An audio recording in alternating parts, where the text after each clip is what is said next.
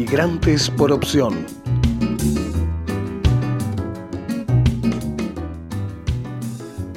Bienvenidos y bienvenidas a Migrantes por opción. Este es un podcast de conversaciones e historias de inmigrantes, personas que decidieron vivir en otro lugar del mundo.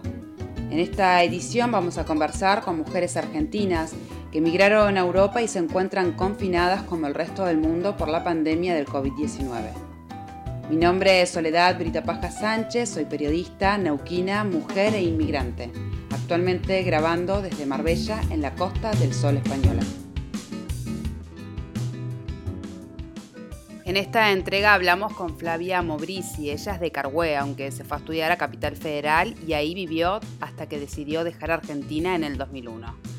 Hace 20 años que vive en Madrid, donde desarrolló su carrera profesional en turismo, formó su familia y una nueva vida.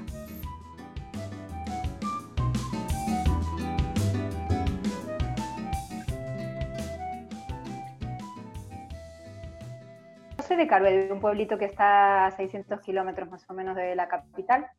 Y cuando me fui a estudiar a los 18 años a Buenos Aires, estuve allí hasta mis 28 eh, hice la carrera de turismo, la licenciatura en la Universidad de Salvador y estaba trabajando en turismo.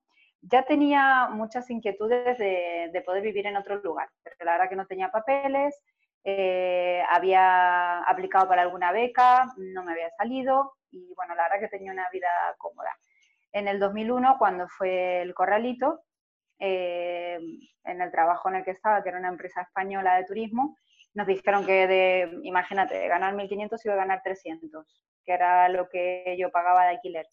Con lo cual, eh, esto es lo que siempre digo, ¿no? Cuando uno no tiene nada que perder es cuando realmente eh, das el salto. Y había estado en Tailandia el año anterior y había conocido un italiano que me dijo, vente a mi casa, que, que te quedas en mi casa hasta que consigas algún trabajo. Entonces renuncié en febrero del 2002 a mi trabajo y eh, me pedí un billete para, para, Italia, vía España, vía Madrid. Y cuando renuncié al día siguiente me llamó el dueño de la empresa española diciéndome que tenía una vacante para mí. Yo previamente había preguntado si podía irme a trabajar con ellos a la oficina de Madrid y me dijeron que como no tenía papeles, que no. Y bueno, fue como la llamada de la lotería. Lo típico que me levanté ese día a las 10 de la mañana y dije, ¿qué he hecho? ¿Qué he renunciado a mi trabajo? ¿Que me voy? Era todo como una adrenalina y recibo esa llamada de, de, la lotería, me olvidé del italiano, me olvidé de todo, y, y, me dijeron, eso sí, lo que sí tienes que estar en una semana aquí, te vamos a hacer los papeles, pero te tienes que venir en una semana. Así que es que no caí en lo que estaba haciendo, en el cambio que estaba haciendo de vida, porque mudé mi departamento, eh, bautizamos a mi sobrino para que yo sea la madrina, fue todo como corriendo, me acuerdo a mi hermano llorando y, le digo, pero ¿qué te pasa? Me dice, que no te das cuenta de lo que estás haciendo. Y la verdad es que no. Entonces cuando me vine aquí, empecé a trabajar, pero claro, es todo un mundo, ¿no? Cuando llegué aquí fue todo una locura, entre que es el mismo idioma pero no te entiendes, entre que vivía en un hostal hasta encontrar un piso que tenía que compartir, porque además me vine sin saber ni lo que iba a cobrar, que era el mínimo, no sabía nada, o sea, era, bueno, yo me voy a la aventura, tengo un trabajo, no tengo nada que preguntar. Y bueno, estuve un año trabajando así hasta que me, me salieron los papeles de la abogada que me puso la empresa. Bueno, cuando llegué eh, me conseguí un piso para compartir y la verdad que esas chicas con las que compartí piso fue, fueron como mi familia y hoy en día son mis amigas que necesitaba esa sensación de calor de hogar, ¿no? Me acuerdo la primera noche porque además cuando me abrieron la puerta del piso dije es este lugar, había visto un montón de lugares, pero cuando abrí la, la, puerta de ese piso y vi a las chicas en pijama cocinando, me dijeron, lo único que la habitación no tiene mueble, digo, no me importa, me siento aquí bien. Y recuerdo en esa habitación, en un colchón en el suelo, la lamparilla colgando, yo y mi maleta. Digo, esto es todo lo que yo soy. O sea, no tengo más. No tenía una calle que me identificara, no tenía un recuerdo, no tenía nadie que me conociera. Era como que me podía inventar una vida. Y ahí te das cuenta que al fin lo que vale es simplemente eres tú, nada de lo que tienes, a lo que nos apegamos todo, eh, todos, eh, eh, vale, porque lamentablemente luego haces tu grupo de referencia, te acomodas, vuelves a tener tus cosas, pero en esos momentos te das cuenta que, que eso no vale para nada. Así que bueno, eso fue en el 2002 y aquí sigo todavía. No sé. ¿Y en algún momento hiciste algún clic? Porque hasta ahí era como, ¿no? Como, estoy acá y puedo inventar, como decías vos recién, ¿no? Puedo inventarme una vida, dijiste todo era una ilusión, eh, un año trabajando, te salen los papeles, empezás a hacer amigas. Bueno, era una ilusión, era una ilusión, pero con, con dificultades, eh, sufres, porque al fin eh, estás solo. Entonces, eh, me acuerdo que no se me cayó una lágrima ni con una película, porque yo decía, si estoy aquí es porque yo quiero, nadie me obligó. Y entonces esa, ese callo que vas haciendo y esa, todos los sentidos a flor de piel que pones, porque me acuerdo ir caminando por la calle y hablar con la gente, y irme a tomar algo con alguien que me he encontrado por la calle, o irme cada fin de semana a conocer un lugar y tomarme un autobús y hacerme cientos de kilómetros, que acá no es común. Esa, eso no lo, no lo he vuelto a sentir en el cuerpo, porque estás totalmente eh, sensible a todo, pero es que es un aprendizaje tan bestial porque dices, lo he logrado,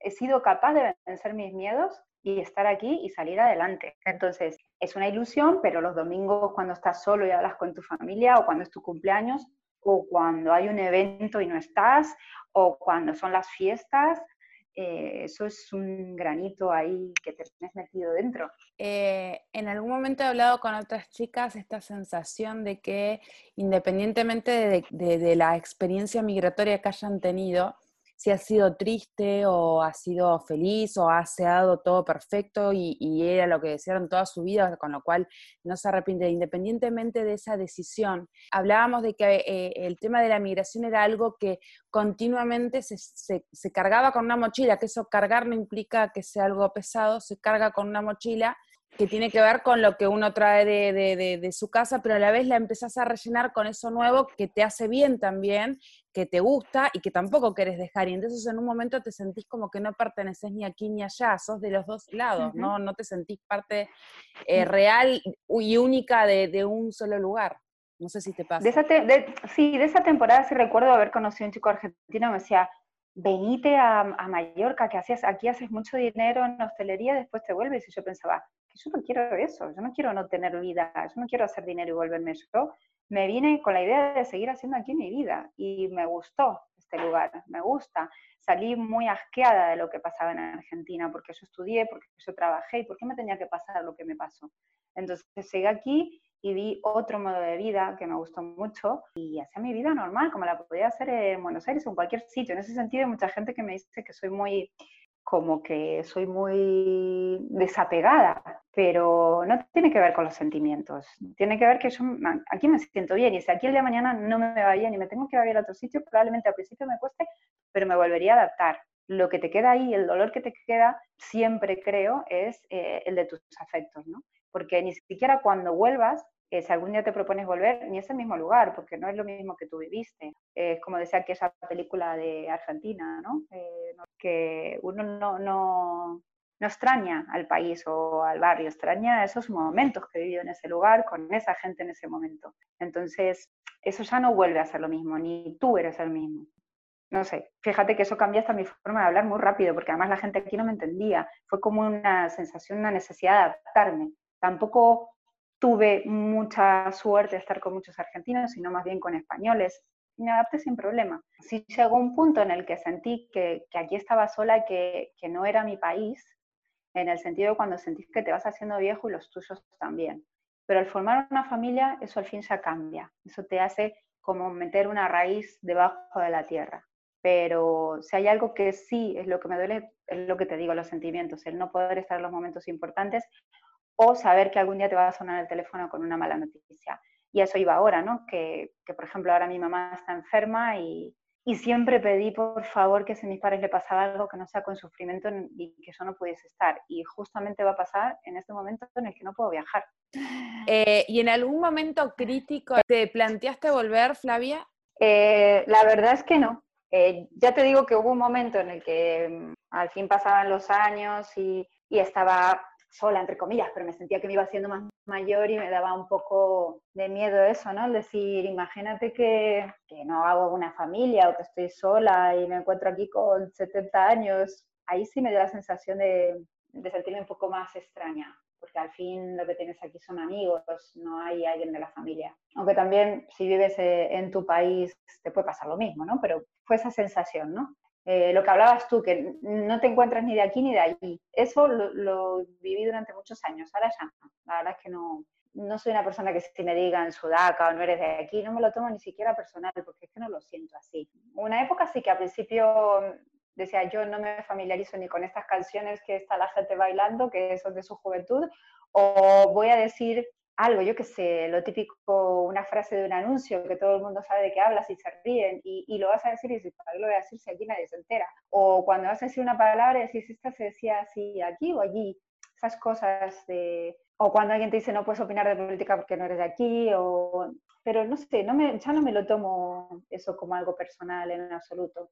Y lo que te decía, esa sensación que tuve de en algún momento tener ese cierto miedo, una vez que hice mi familia, mi marido, mi hija, mis suegros, como que me siento que, que, esa raíz está ahí. Pero es lo que te decía también. Yo siempre he estado aquí fenomenal. Ahora que viene todo esto y, y, que se te ocurre pensar, yo que vivo del turismo, y bueno, lo mismo el día de mañana se me cruza vivir en otro sitio y tampoco, tampoco lo veo algo que lo descarte. Sí, y además te das cuenta que, que, lo que decíamos, que los afectos van a estar. Yo siempre, cuando la gente me preguntaba qué hago, alguien que estuviese aquí se quería volver, le digo, lo obelisco siempre va a estar. Eso lo siente uno dentro.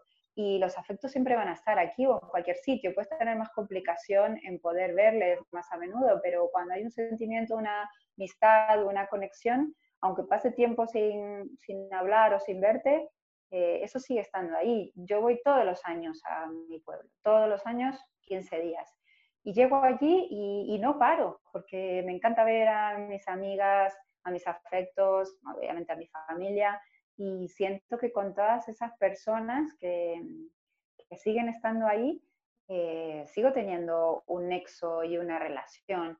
Y también he ampliado aquí un montón eh, mi, mi gran eh, círculo de personas, mm, ya sea de la época en la que compartía piso, de mis trabajos, de padre, de los padres de, los compañeros de mi hija, de los amigos de un ex novio.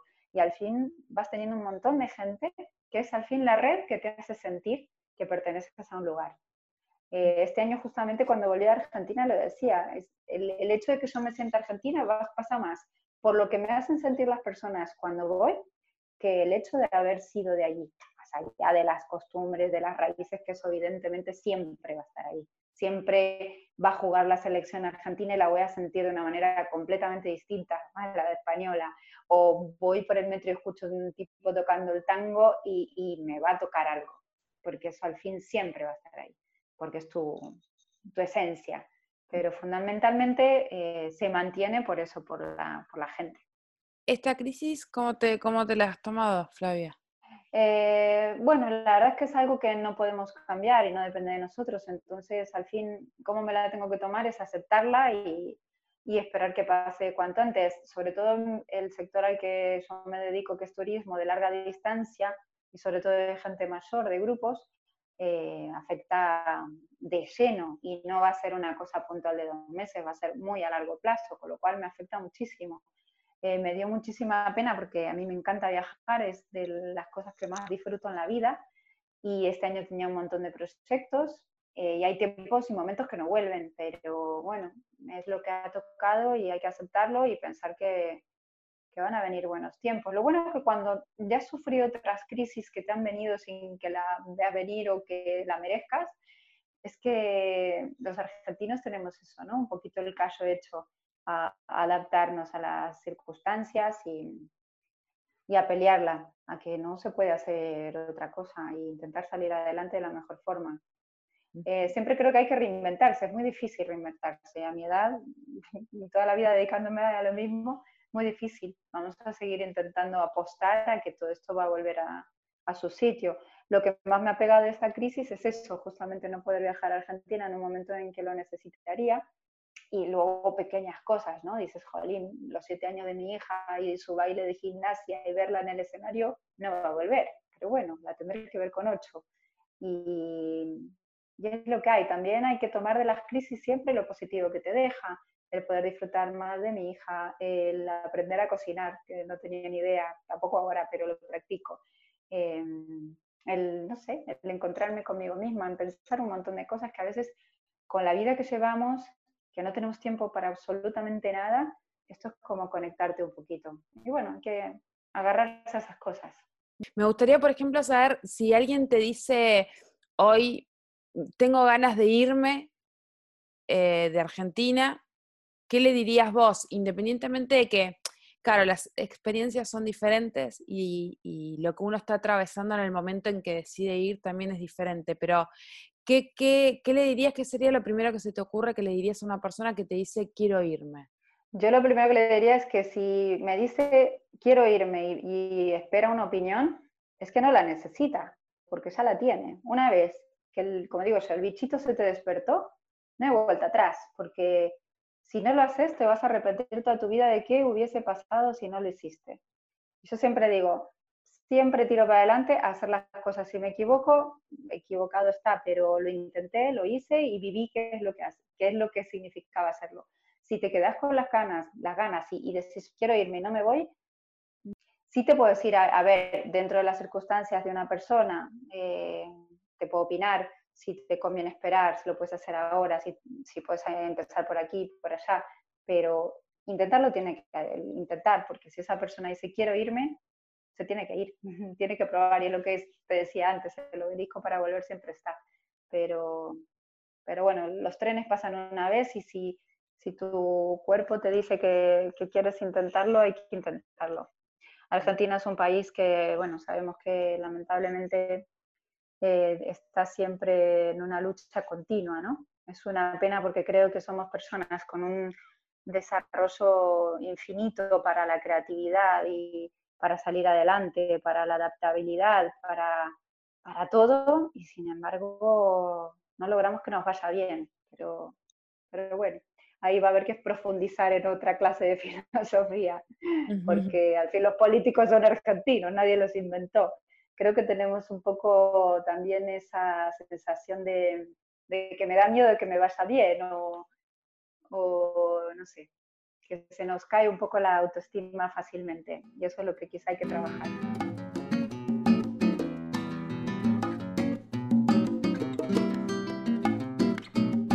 Migrantes por opción.